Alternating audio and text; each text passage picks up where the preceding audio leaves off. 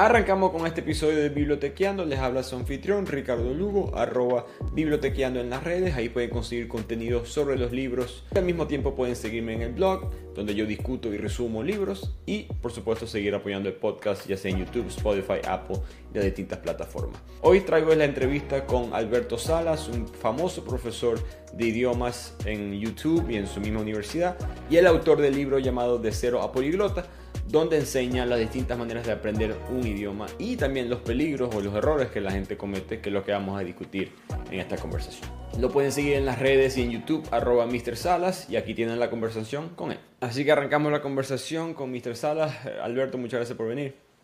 Muchas gracias por la invitación. No, como no, como no. Yo, como te estaba contando, yo conseguí tu libro, eh, fue en Amazon, y me pareció diferente eh, tu, tu, el ángulo que tomaste para el aprendizaje de idiomas. Entonces, para que la gente entienda qué es lo que tú haces, eh, quién eres, cómo empezaste en este mundo, un poquito tu contexto. Pues yo soy profesor de inglés. Eso es lo que siempre he sido, de corazón, desde siempre. Es lo que me formé y es lo que estuve haciendo por muchos años, dando clases de inglés.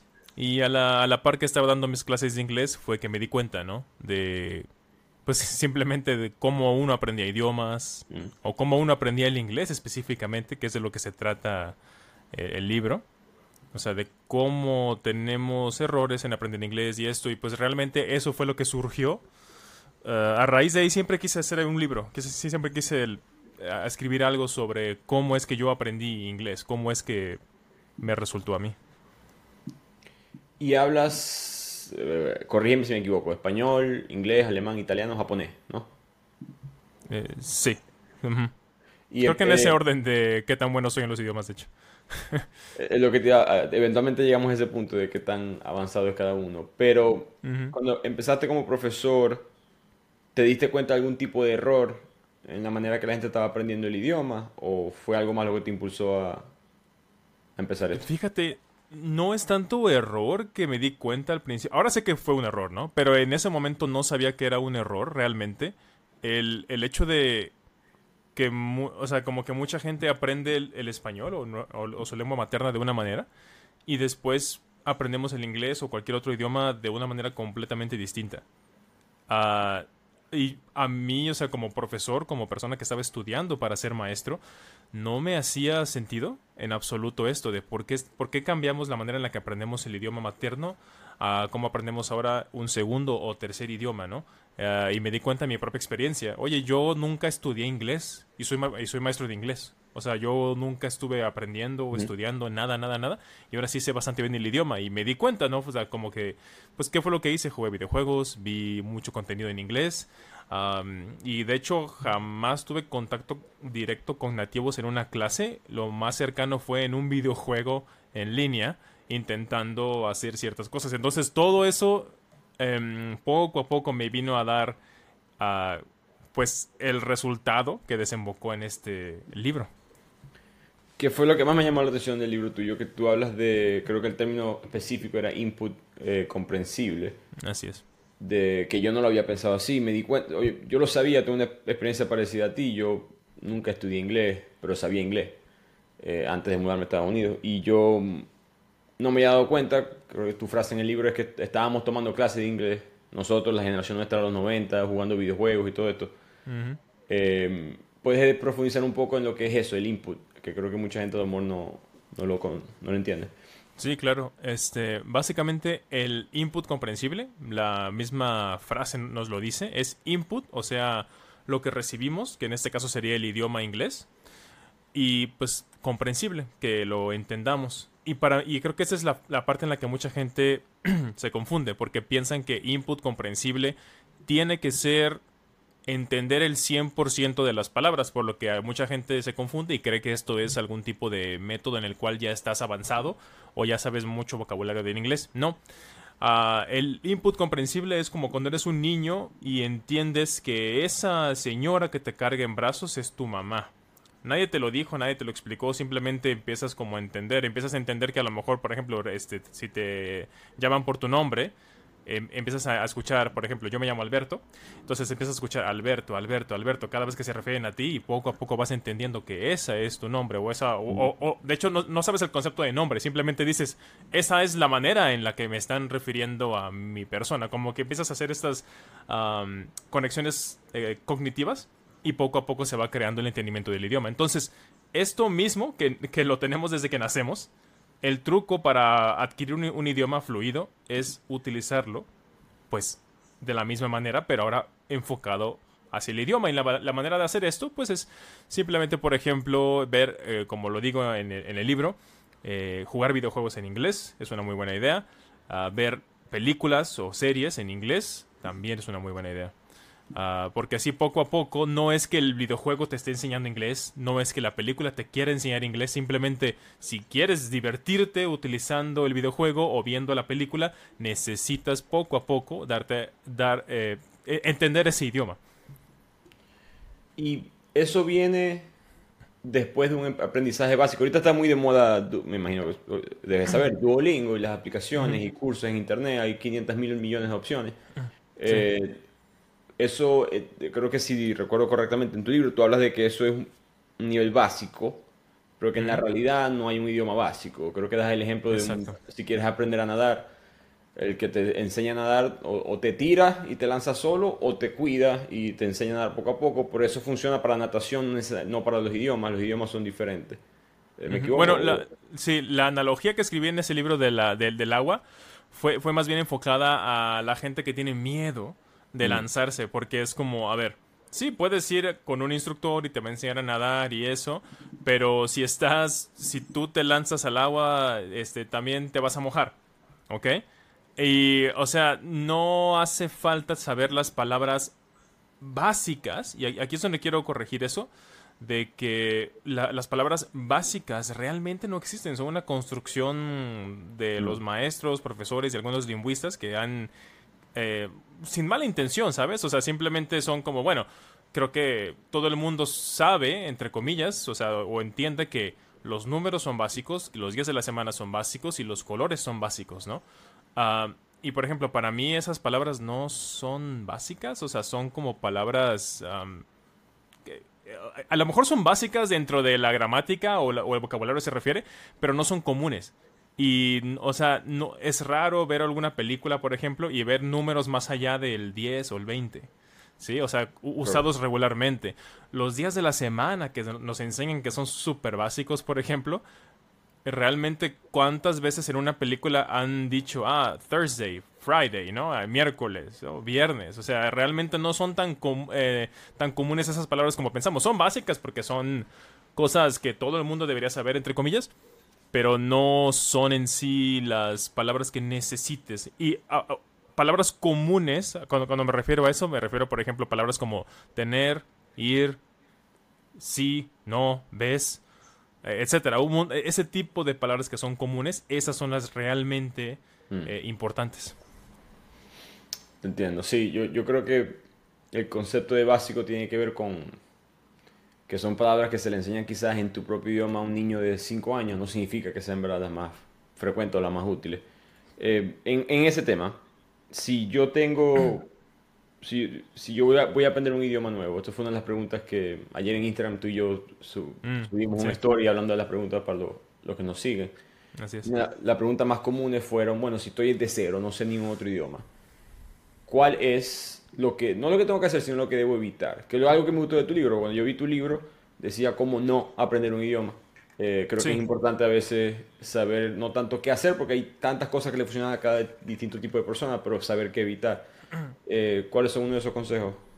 Sí, bueno, para empezar, del libro de cómo no aprender un idioma, ah, lo tengo porque es cómo no aprender un idioma en siete días. Porque la razón de, voy a empezar por la razón del título y ahorita respondo la pregunta. La razón del título de cómo no aprender un idioma en siete días es porque cuando escribí este libro hace como tres años aproximadamente, estaba muy, muy de moda el guía rápida para aprender inglés o aprender un idioma en 14 días, en 7 días, en 30 días, ¿no? O lo clásico en YouTube, que es una persona diciendo que aprendió un idioma en 20 días y sale a hablar con extranjeros y, oh, se sorprenden. Ya sabes, el típico video clickbait de la persona que nada más se aprendió frases y sale a hablar y eso, ¿no?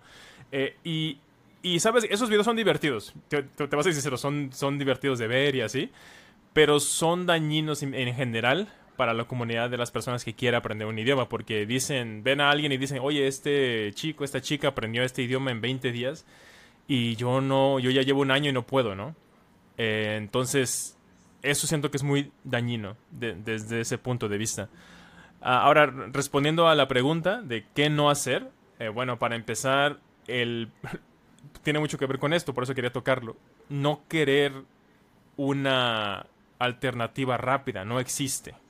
Y no va a existir literalmente nunca, porque el cerebro está limitado, o sea, e, en lo que puede aprender en cuanto a idiomas, por cuánto tiempo, a menos que seas un genio. Este, pero esos son la minoría, estoy seguro, ¿no? Entonces, a, la fecha yo no conozco ningún genio de persona, pero he visto casos, eh, extrañamente casos documentados de cuando no había cámaras, de cuando no había grabaciones, etcétera. de hecho, si alguien de tu audiencia conoce algún caso de alguien que haya aprendido un idioma muy, muy rápido, estamos hablando de dos, tres meses, ah, y hay documentación al respecto, estaría muy, muy genial porque a la fecha yo no conozco nada de eso. No digo que no sea posible, simplemente no soy, completamente ignorante ¿no? al respecto. pero justamente creo que eso es lo que tenemos que evitar, ¿sabes? Y, digamos este, que haya un caso así de una persona que aprendió, por ejemplo, chino mandarín en un mes, por ejemplo. Aún así, deberíamos no compararnos con esa persona. Porque claramente es la excepción y no la regla. La mayoría de nosotros nos vamos a tardar eh, por ejemplo, hablando del inglés, ¿no? que creo que es lo que a la mayoría de las personas le interesa, si estamos empezando del español y queremos hablar un inglés fluido, yo creo que va a ser un proceso uh, con un ritmo decente, unos uno o dos años aproximadamente, de empezar desde cero hasta que puedas hablar. Entonces, una vez que sabes eso, dejas de estar persiguiendo a la gallina de los huevos de oro, ¿no? O sea, estar ahí nada más viendo qué es lo que voy a hacer para poder aprender, qué es lo que necesito. Eh, mejor nada más enfocarte en, ok, es un proceso que me va a tomar cierto tiempo, ¿cómo voy a organizar ese tiempo? Y creo que eso es lo más importante, saber organizar el tiempo en lo que vas a hacer, lo que quieres hacer y lo que puedes hacer, porque hay gente que trabaja todo el día, no va a poder hacer, por ejemplo, mi rutina de japonés hoy en día es como estudiar tres horas al día, en este momento, porque tengo ese tiempo libre. Ah, y tuve que quitar muchas cosas que me gustan. O sea, es como a videojuegos, adiós, están limitados a dos días a la semana. Y si juego un videojuego, tiene que ser en japonés, si no, no juego. O sea, ese es el, por ejemplo, un límite que me puse, ¿no? Para poder estudiar. Ahorita, por ejemplo, estoy estudiando para el examen de certificación del JLPT de japonés. Y, es imposible pasar ese examen si no estudias gramática. Entonces, a pesar de que uno de los errores que yo diría ahorita, por ejemplo, aquí para tu audiencia, es que estudie, gramática desde el inicio, bueno, en este momento yo sí lo estoy haciendo, porque el examen me pide conocimientos de gramática. Entonces, mi punto, creo mi punto general es no esperar a, ah, esto está bien y esto está mal, ¿no? Esas son las cosas que sí, sí se hacen y esas son las cosas que no, no, no, no se hacen. No es tan así el aprendizaje de los idiomas. Es mejor tener a mí me gusta pensar mi canal de YouTube, Mr. Salas, como una caja de herramientas donde mucha gente las ve, las observa, y no nada más porque hay muchas herramientas muy útiles en la caja, quiere, quiere decir que vas a utilizar todas en el mismo trabajo. Hay que elegir las que embonen mejor con tu propia realidad y las que vayan mejor con los objetivos que tienes, uh, pues ya planteados. Y con ese punto de que el ejemplo del japonés, mucha gente me dijo también en las preguntas que quiero aprender inglés, quiero aprender francés, etcétera, no tengo tiempo. De si esa percepción es verdad o mentira, irrelevante. Digamos que alguien en verdad no tiene tiempo. ¿Cuál sería el consejo para las personas en esa situación? Las personas ocupadas, ¿no? Creo que eso es a, lo que se refieren cuando dicen que no tienen tiempo. Porque si no tienes tiempo de aprender un idioma, no vas a aprender el idioma. Fin. ¿No? O sea, realmente, o sea, siendo completamente sincero. Es como, no tengo tiempo de aprender un idioma. ¿Qué voy a hacer? pues no puedes hacer nada, ¿no? Porque no tienes tiempo. Entonces, habrá que... Ah, siempre que alguien me llega con, con esto de estoy ocupado, no tengo tiempo, etcétera, siempre me, me gusta cuestionarlos. No es que no les crea, pero me gusta cuestionarlos un poco, porque si de verdad es tan importante para ti aprender inglés, por ejemplo, y no tienes tiempo, entre comillas, habrá que ver a qué le estás dedicando el tiempo, porque nadie mm, o al menos yo no conozco un país donde realmente, legalmente se trabaje 20 horas al día y duermas 4. ¿No? Entonces, debe haber algún momento de la semana al menos donde haya algo de tiempo libre. Lo que pasa es que aquí creo que el problema principal es que le están dando prioridad a cosas que no deberíamos darle prioridad. ¿Ok? Este, entonces, ¿qué te digo? a mí esto me pasó en 2021. Yo me sentía, eh, tenía mucho, estaba muy ocupado. ¿Sabes? Estaba muy, muy ocupado en 2021 con el, el canal de YouTube estaba creciendo, estaba yo todavía dando clases en una universidad, entonces, eh, hacer videos, ah, y no tenía editor, entonces yo tenía que editar mis propios videos.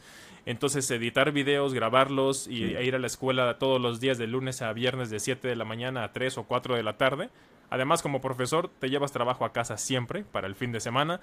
Y no, tenía tiempo, no tenía tiempo. Yo decía, no, pues es que voy... Y dejé el japonés. Ahí, ahí en ese año yo dejé de estudiar japonés porque no podía, entre comillas. Y de repente un día me di cuenta que, oye, ¿y si dejo de jugar este videojuego que lo juego todos los días como dos o tres horas en la noche? y entonces dije, oh", y lo dejé de jugar y wow, y ahí, ahí, ahí empecé, por ejemplo, ahí pude estudiar japonés. Que en su momento estudié japonés de, de, no, no con el mejor método posible, pero encontré el tiempo, ¿sabes? Mm. O sea, y le estaba dando prioridad a algo que no debería haberle estado dando prioridad si mi meta era aprender un idioma. Another day is here, and you're ready for it. What to wear? Check. Breakfast, lunch, and dinner? Check. Planning for what's next and how to save for it? That's where Bank of America can help.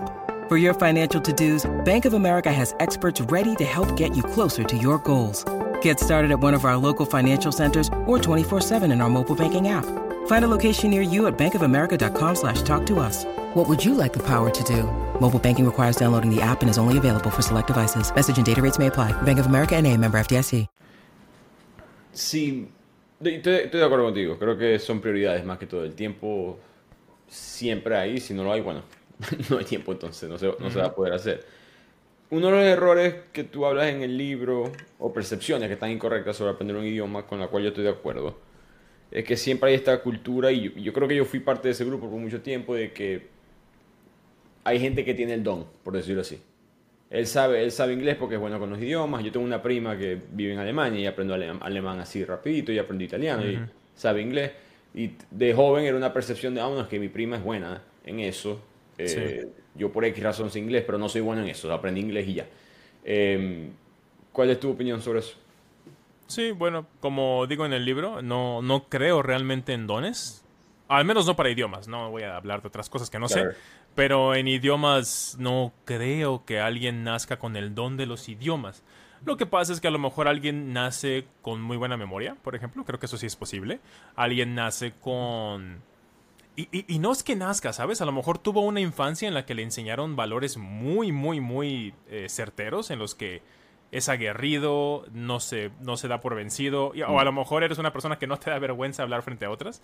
Todo eso contribuye a que puedas aprender idiomas más fácil. O sea, no es tanto como que naciste con el don de la lingüística para aprender idiomas, no, eh, insisto que eso para mí es una fantasía. Ah, y, eso, y, sabes qué, quizás una perspectiva personal. Porque a mí siempre me dicen, oye, mister, ay, oye, ¿cómo es que aprendiste ya cinco, cuatro, seis idiomas? Este, o no, es que tú desde chiquito hablas inglés, se te, se te facilita, se te... Y yo la verdad es como de, no me siento así. O sea, no siento que tenga algo especial yo creo que te darías cuenta, ¿no? Si, si, dices, no, sí, yo agarro un idioma y lo, enseguida lo aprendo, no, para nada. O sea, hay gente que me dice, no, pero es que mira tu caso de cómo aprendiste alemán en un año. En un año es, tiempo rapidísimo. Sí, pero no se pueden a pensar, por ejemplo, que mi idioma nativo es el español y yo hablo inglés a nivel C2. O sea, ya el nivel, tengo la, certificación más alta en el idioma inglés. Me conozco la gramática de inglés. Eh, quizá Noam Chomsky sabe más que yo en cuanto a gramática de inglés y ya. O sea, entonces, partiendo de eso y me pongo a estudiar eh, alemán, fue, eh, fue, fue, fácil porque es muy parecido a español y alemán. Es, para mí es una como combinación rara de ambos idiomas. Y aparte estaba usando el input comprensible. Entonces, pum, aprendí el idioma rápido. Y ni siquiera lo aprendí a nivel, eh, a, mucho nivel. Mi, mi, nivel de alemán es como B1, B2, o sea, ponle que intermedio, intermedio avanzado. No me cuesta hablar con, con, alguien más, pero no, no es a mi nivel de español, no es a mi nivel de alemán. Entonces, No, eh, y, y te digo, no es ningún don, simplemente a lo mejor mi don es ser organizado y dedicarle el tiempo y hacer las cosas en tiempo y forma siempre para aprender un idioma, sí.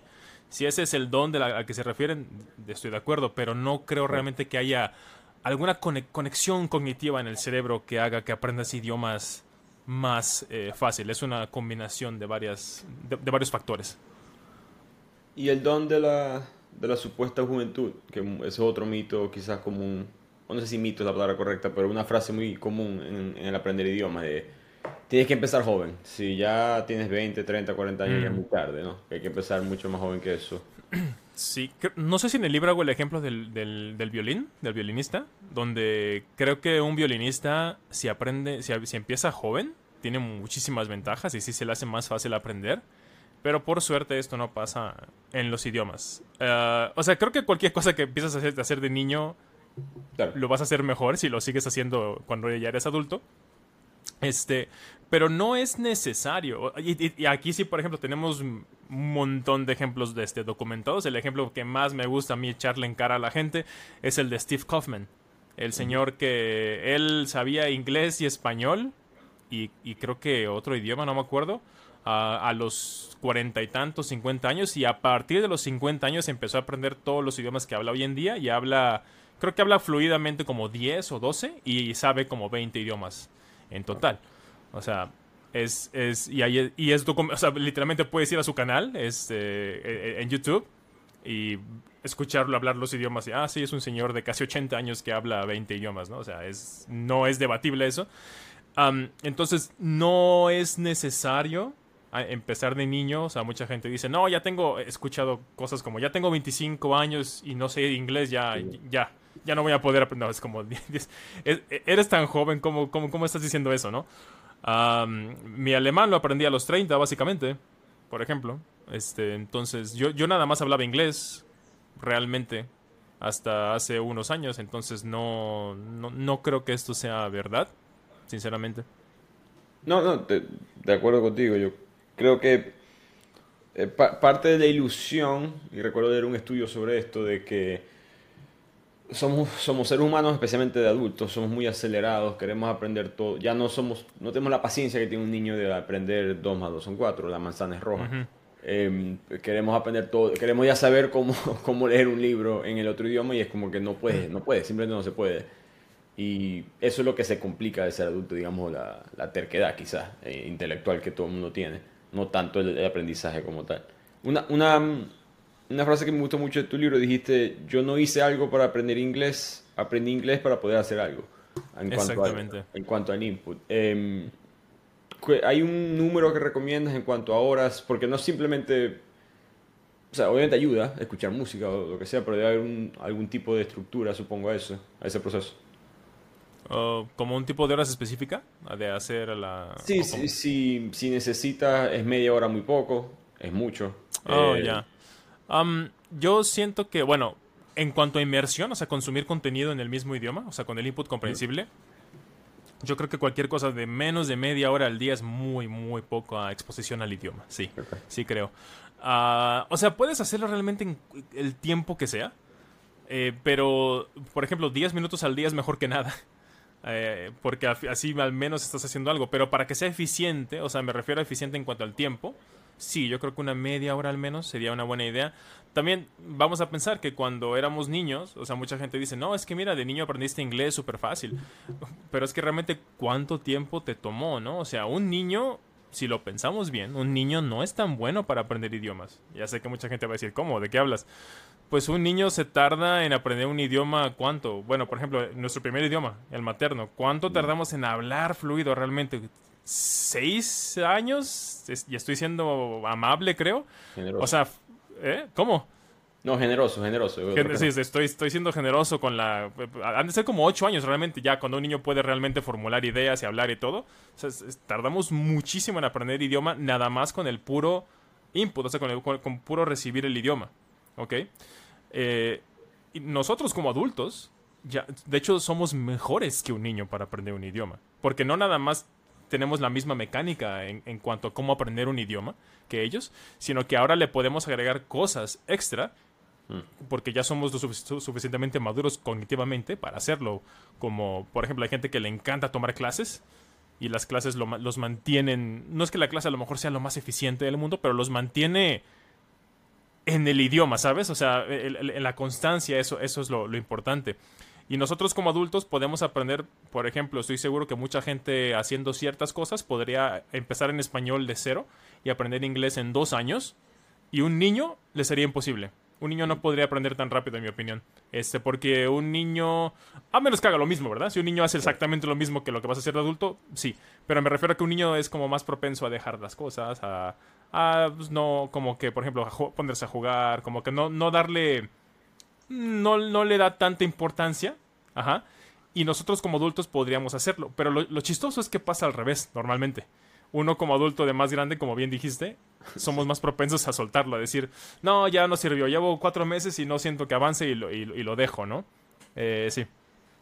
Yo, yo recuerdo, también leí un estudio que mostraba que los niños, pasa mucho en Estados Unidos, familias inmigrantes, los niños crecen con dos idiomas, el inglés en la calle, por decirlo así, los padres hablan normalmente español.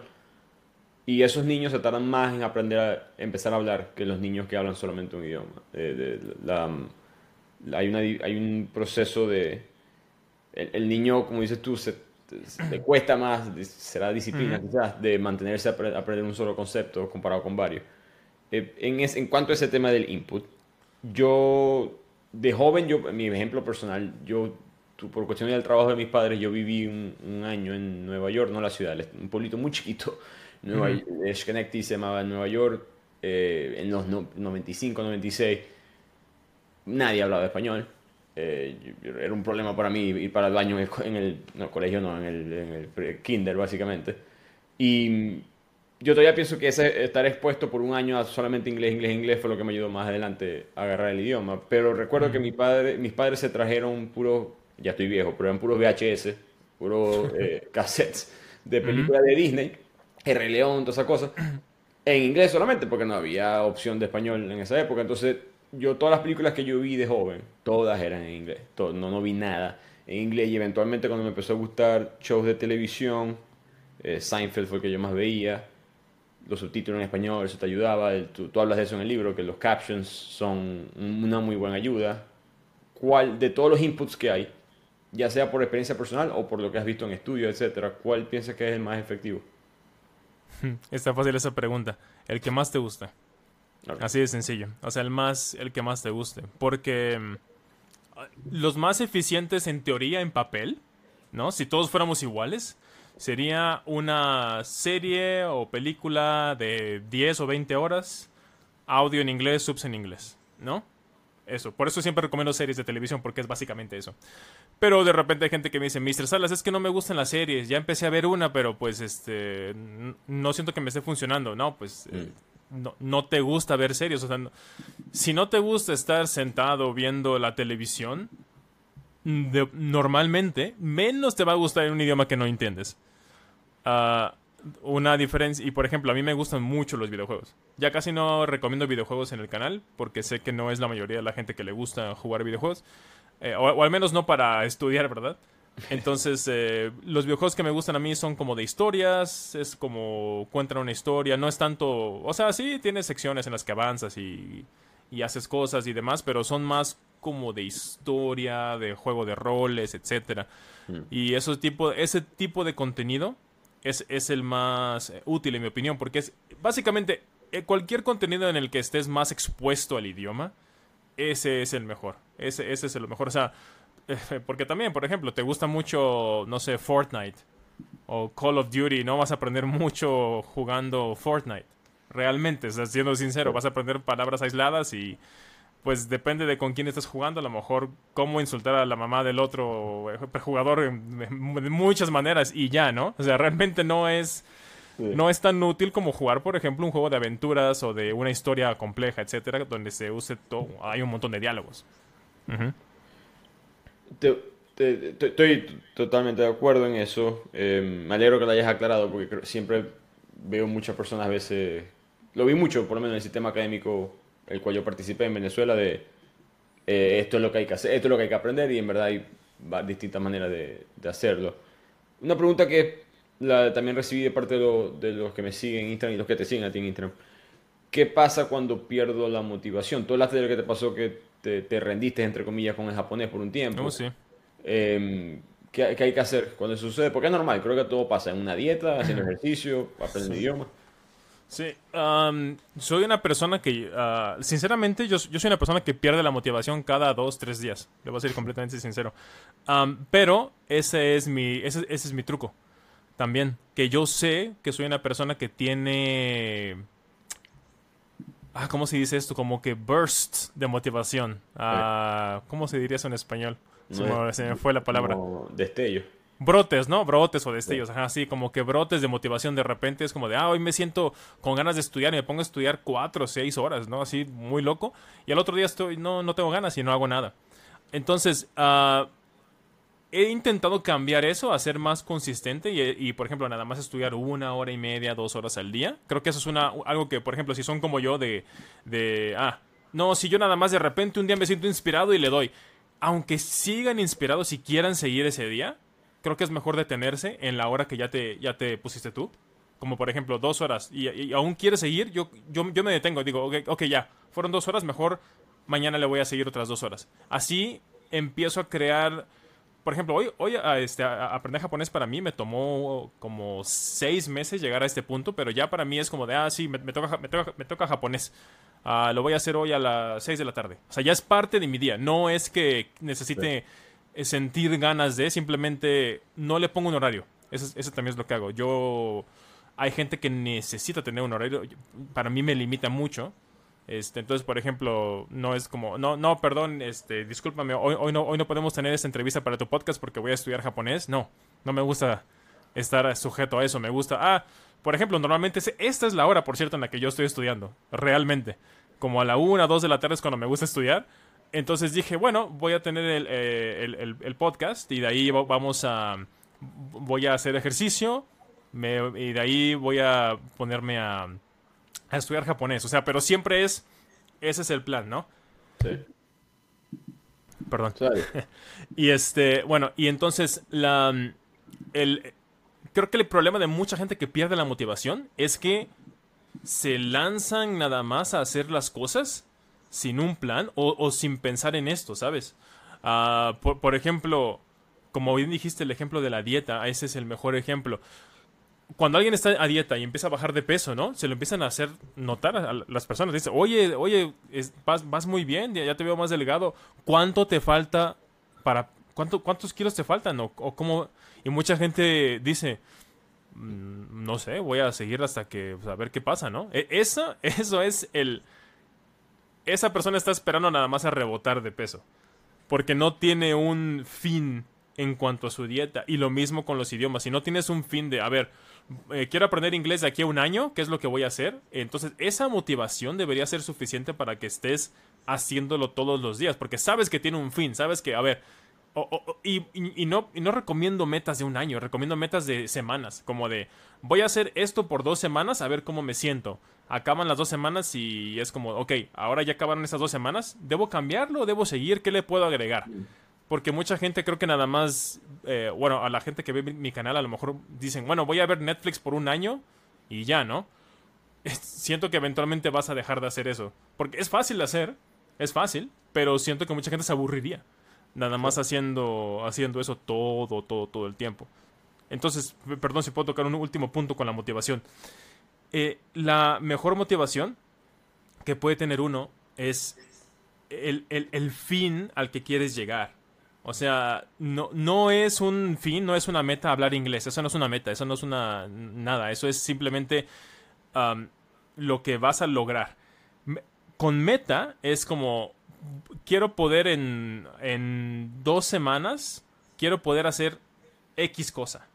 O quiero intentar hacer X cosa, a ver qué me pasó. A lo mejor dices, no, pasaron dos semanas y no estoy ni de cerca de hacerlo. Uh -huh. Quiere decir que necesito más tiempo. Y así te vas.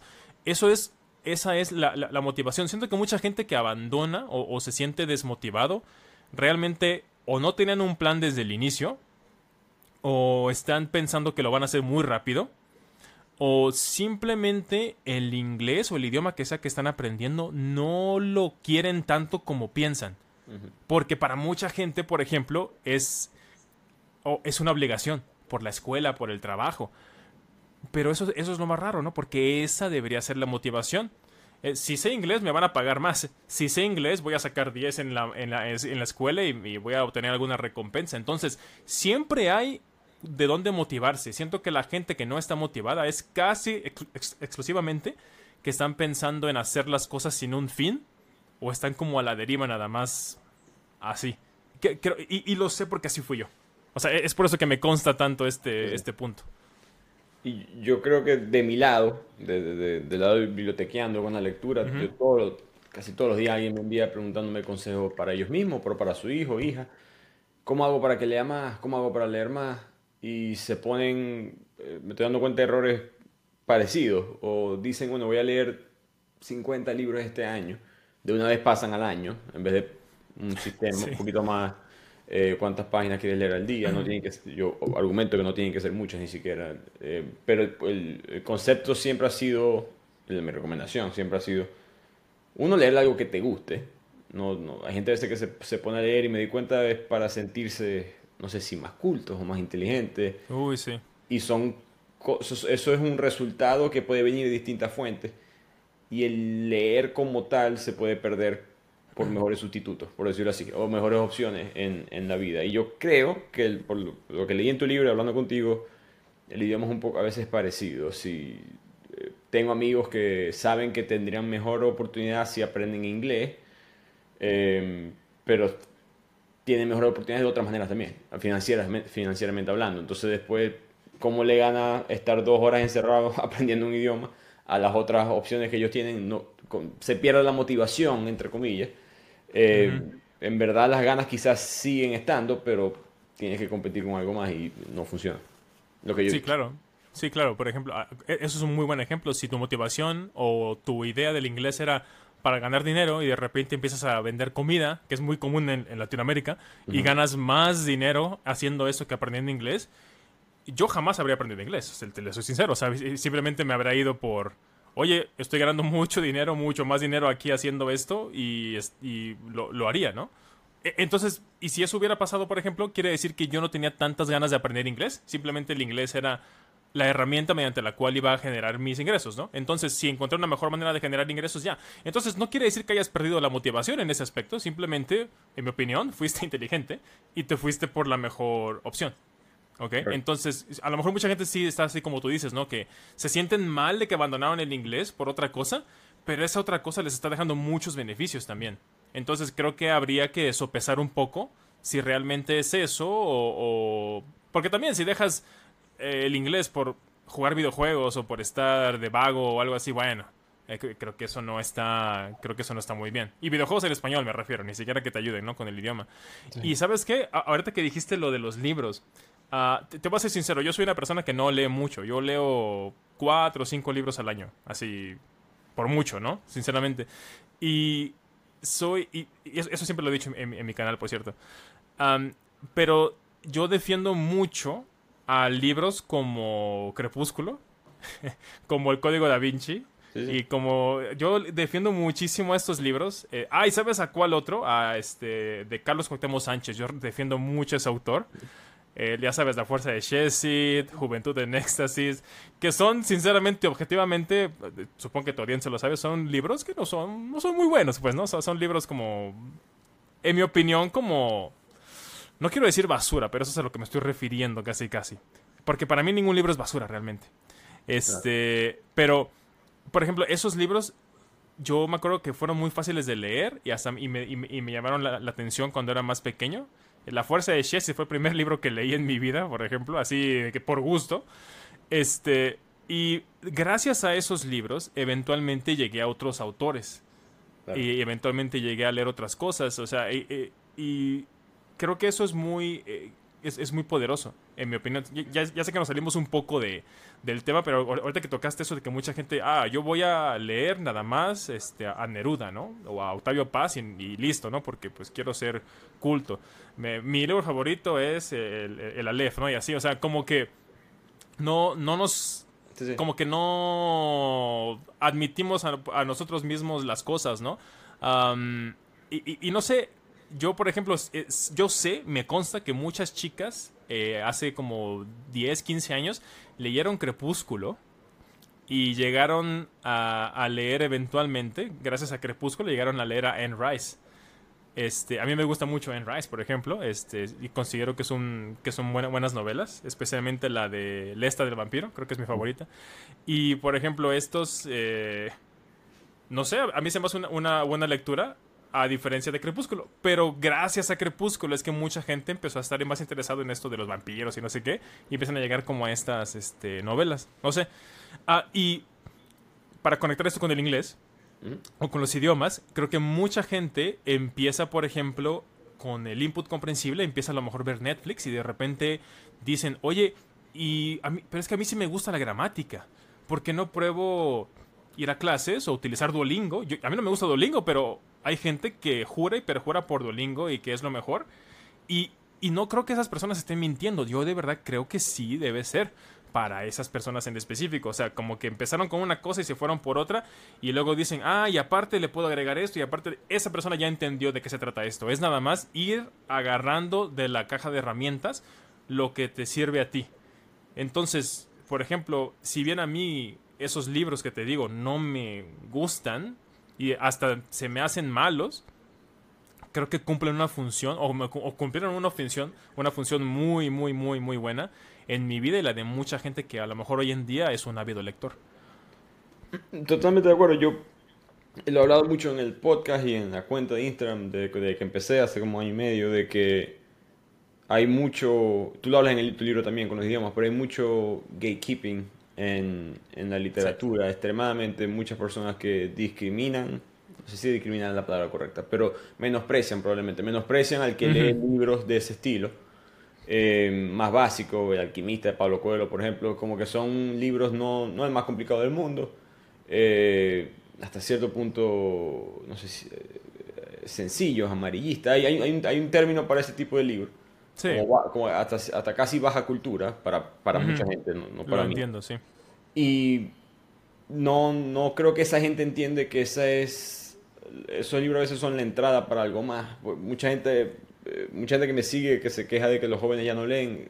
De hecho, no es verdad. Los jóvenes leen más que, que antes y leen más que la gente mayor, de hecho, eh, en promedio. Eh, eso puede variar de distintas culturas, geografía, pero hay no, no puedes obligar a alguien de 15 a leerse Don Quijote de una. No puedes obligar a alguien de 15 a aprenderse 7 a, a, pensar que, que, tiene que tomar el curso con el nuevo profesor de alemán en, la ciudad, cuando quizás simplemente esa aplicación Duolingo lo ayuda en lo básico y después poco a poco eso le abre la puerta a algo más.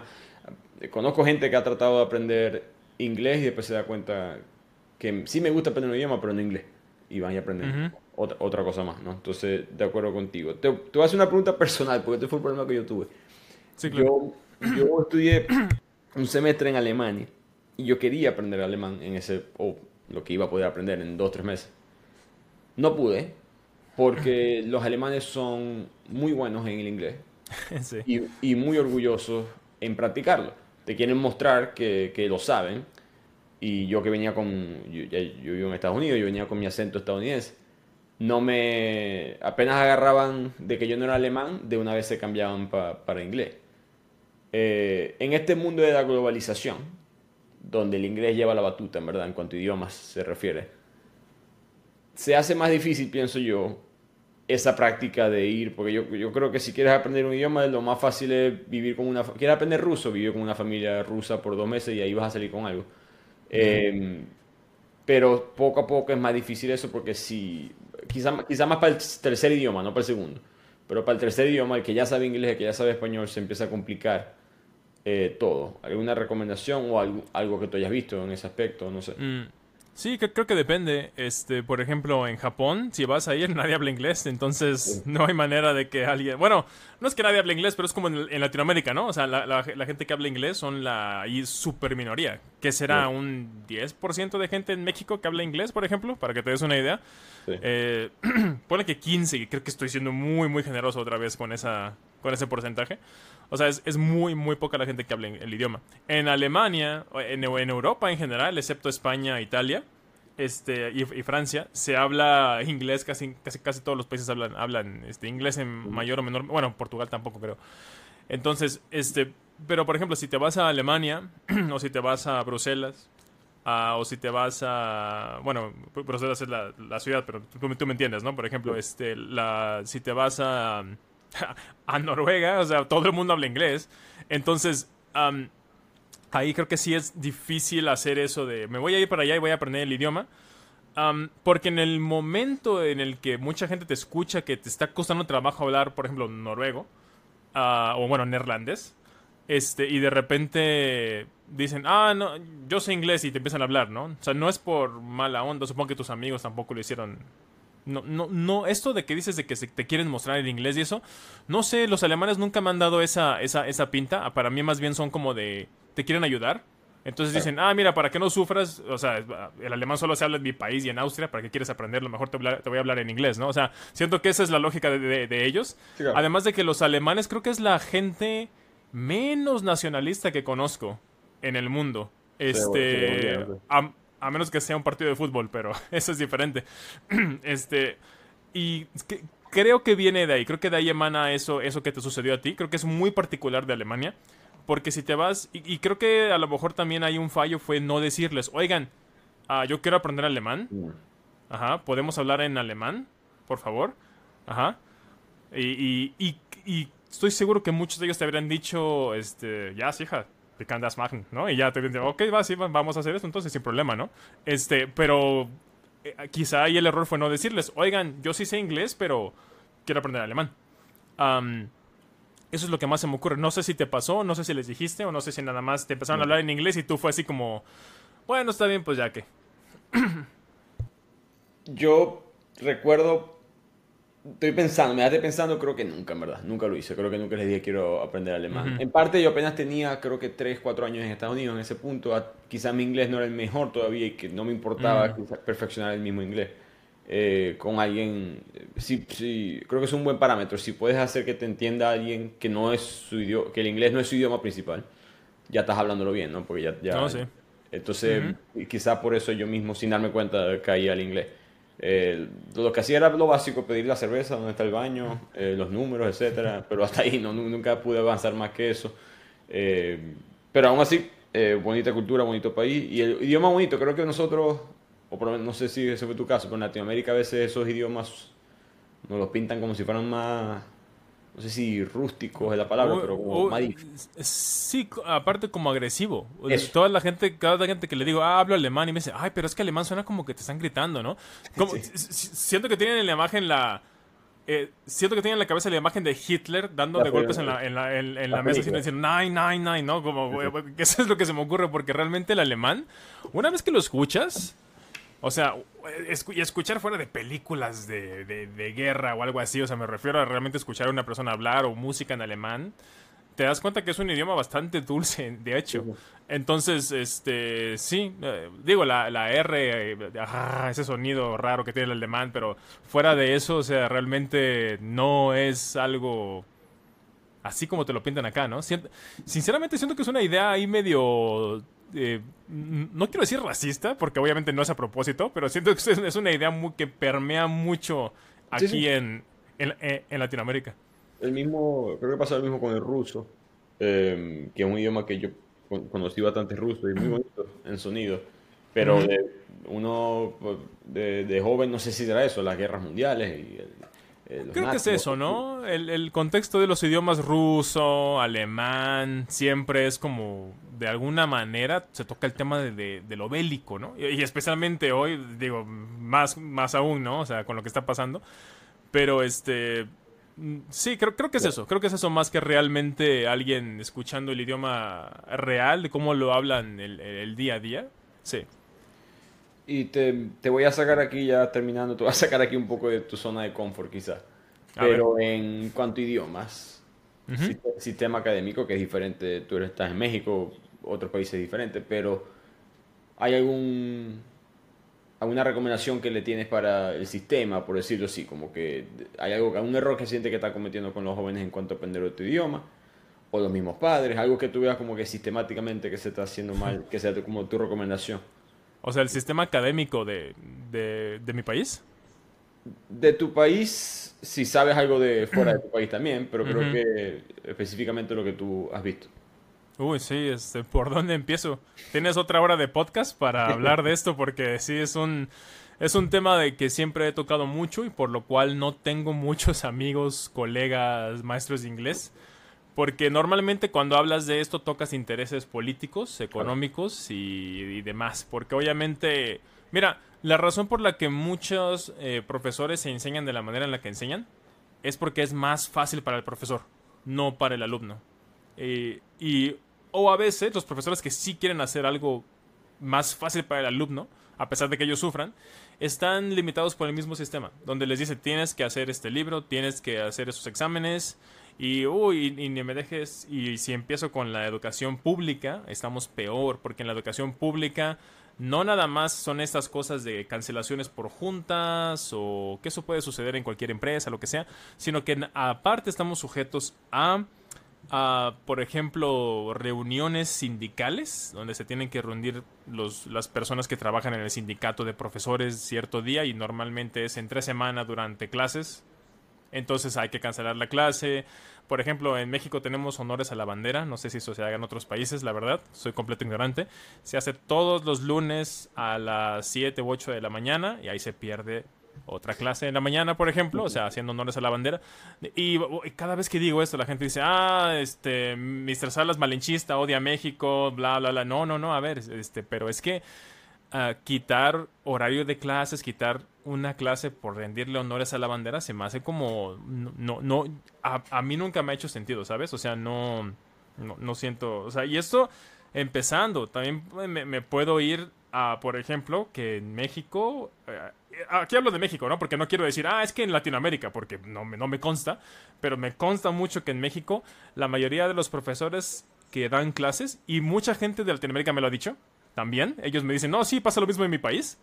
Muchos profesores que contratan, que hablan y que, que, que dan clases de inglés, no hablan inglés realmente. Es nada más Uh, dicen, vamos a hacer la página 3 del libro, si tienen dudas me revisen, me, me, me, dicen y ya, ¿no? O sea, porque es un trabajo, entre comillas, fácil de hacer para mucha gente, para muchos, eh, para muchos maestros que quieren trabajar más horas para recibir más dinero. Es, ah, pues métete a dar clases de inglés, nada más tienes que sentarte ahí y darles una, que traduzcan un libro, ¿no? O, o, peor, preparen una presentación para el día de mañana y vienen y la presentan ustedes frente a clase, ¿no? El, clásico de no quiero hacer nada como maestro es ese, por ejemplo. Este, no, y así, o sea, yo tengo mil y un quejas del sistema eh, académico, el sistema educativo de, de, México, y tiene muchas áreas de oportunidad. Y se ha vuelto todo muy político más que educativo. O sea, y ese es el gran problema.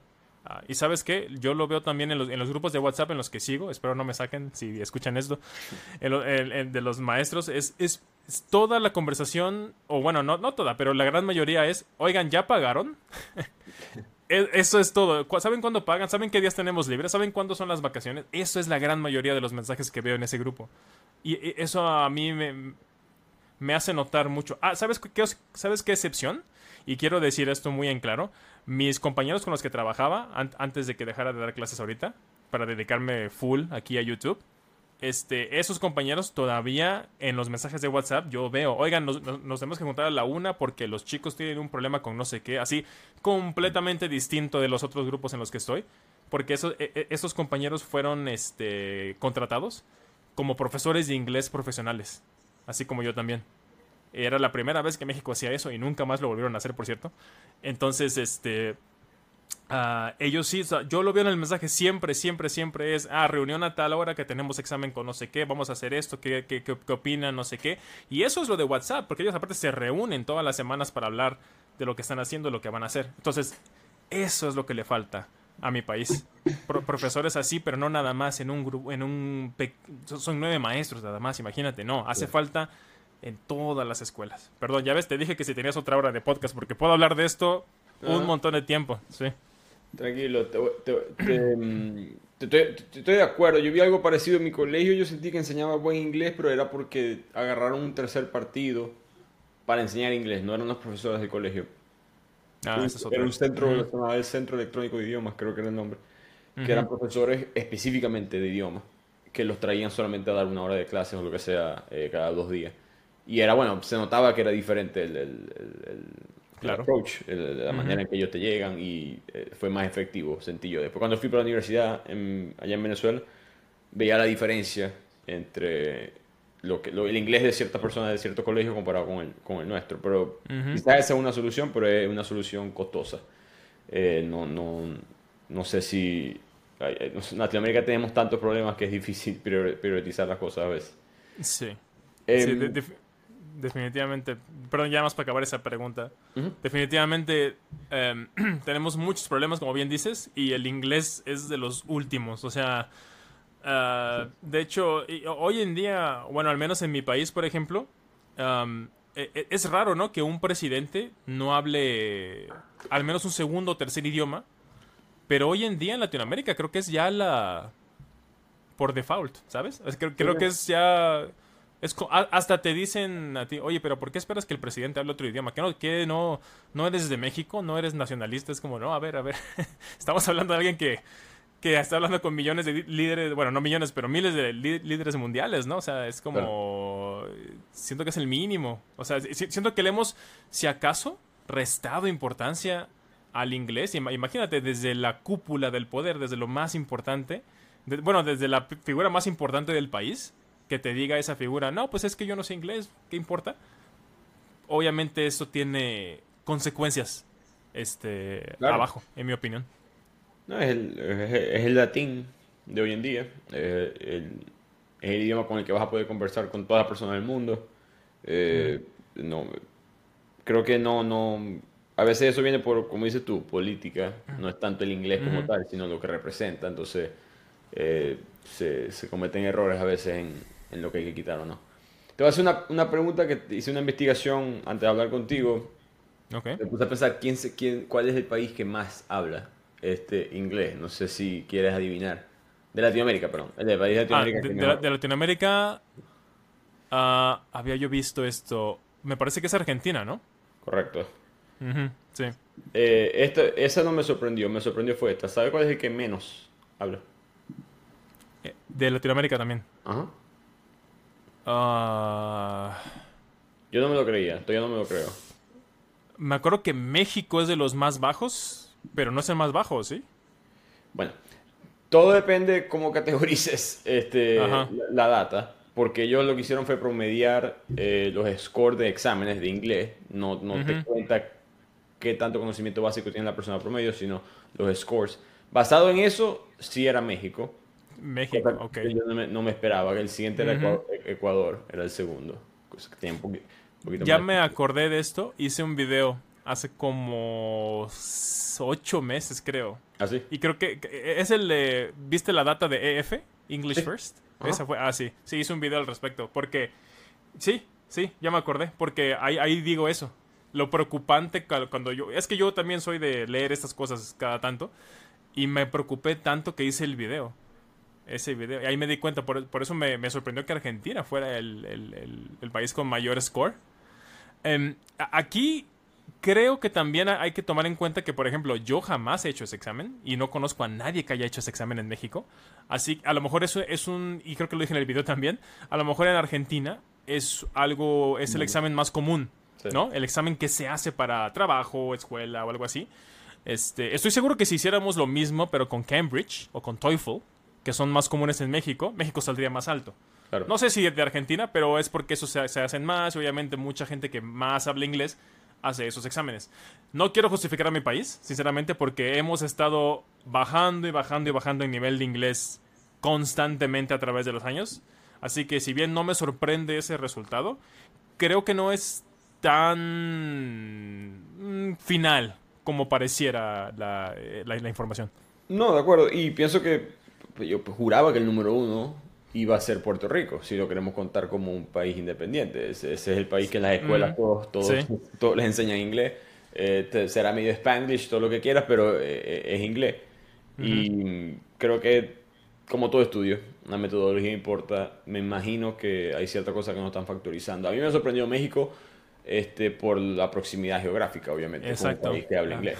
No, no, no Sí. tenía Argentina, de hecho, es lo más lejano posible a cualquier país que hable inglés. Ujú. Eh, y es el que mejor tiene inglés según esto. Y recuerdo leer que en cuanto a ciudades también era, era Buenos Aires número uno y Córdoba, Argentina, eh, número dos, eh, que también me, me sorprendió. Pero bueno, eh, Mr. Salas, arroba Mr. Salas en YouTube, eh, hay muchos Ujú. videos para aprender de, de idiomas, cómo aprender idiomas, lo recomiendo 100%. Alberto, muchas gracias por venir. Si algún otro mensaje que tengas, si no, creo que ya estamos. Este, no, solo, solo quiero decirle a la gente que escuchó este podcast y que está queriendo aprender un idioma, que por favor dense una vuelta por el canal, eh, al canal de YouTube Mr. Salas. Revísenlo, tengo un montón de guías y cosas que pueden hacer para intentarlo al menos un mes, a ver si esto les funciona o no, o sea, esto del input comprensible y demás. Pero aparte, eh, quiero terminar diciéndoles que la mejor manera de aprender un idioma, o de adquirir un idioma, como me gusta a mí decir, es de manera autodidacta, o sea, dirigido por uno mismo, pero no tiene nada de malo tener una tutela o a lo mejor tomar clases a la par de esto. O sea, porque eh, no, no quiere decir que no puedes tomar clases o algo así. O sea, ha- hagan lo que les guste, lo que les llame la atención y esto lo van a descubrir poco a poco. No, acabando este podcast no van a saber exactamente qué hacer. Van a tener que probablemente tener malas experiencias por, por un año o seis meses intentando aprender hasta que entiendan, ah, esto fue, es- esta es la manera en la que yo, esta es la manera en la que yo aprendí. A mí para el japonés me tomó como 10 años entender cómo aprenderlo, así, y no, no constantemente, pero eso es lo que me tomó, ese es el tiempo que me tomó, y la, la idea de mi canal es que a la gente llegue y, y pueda ser un poco más crítica y entender más fácil qué es lo que pueden hacer y no estar sufriendo 10, 5 o 3 años antes de simplemente entender qué es lo que quieren lograr. Eso es todo. Pero depende de ustedes. Totalmente de acuerdo. Muchas gracias, Alberto. Eh, esperamos seguir en contacto. Perfecto, muchísimas gracias. Gracias.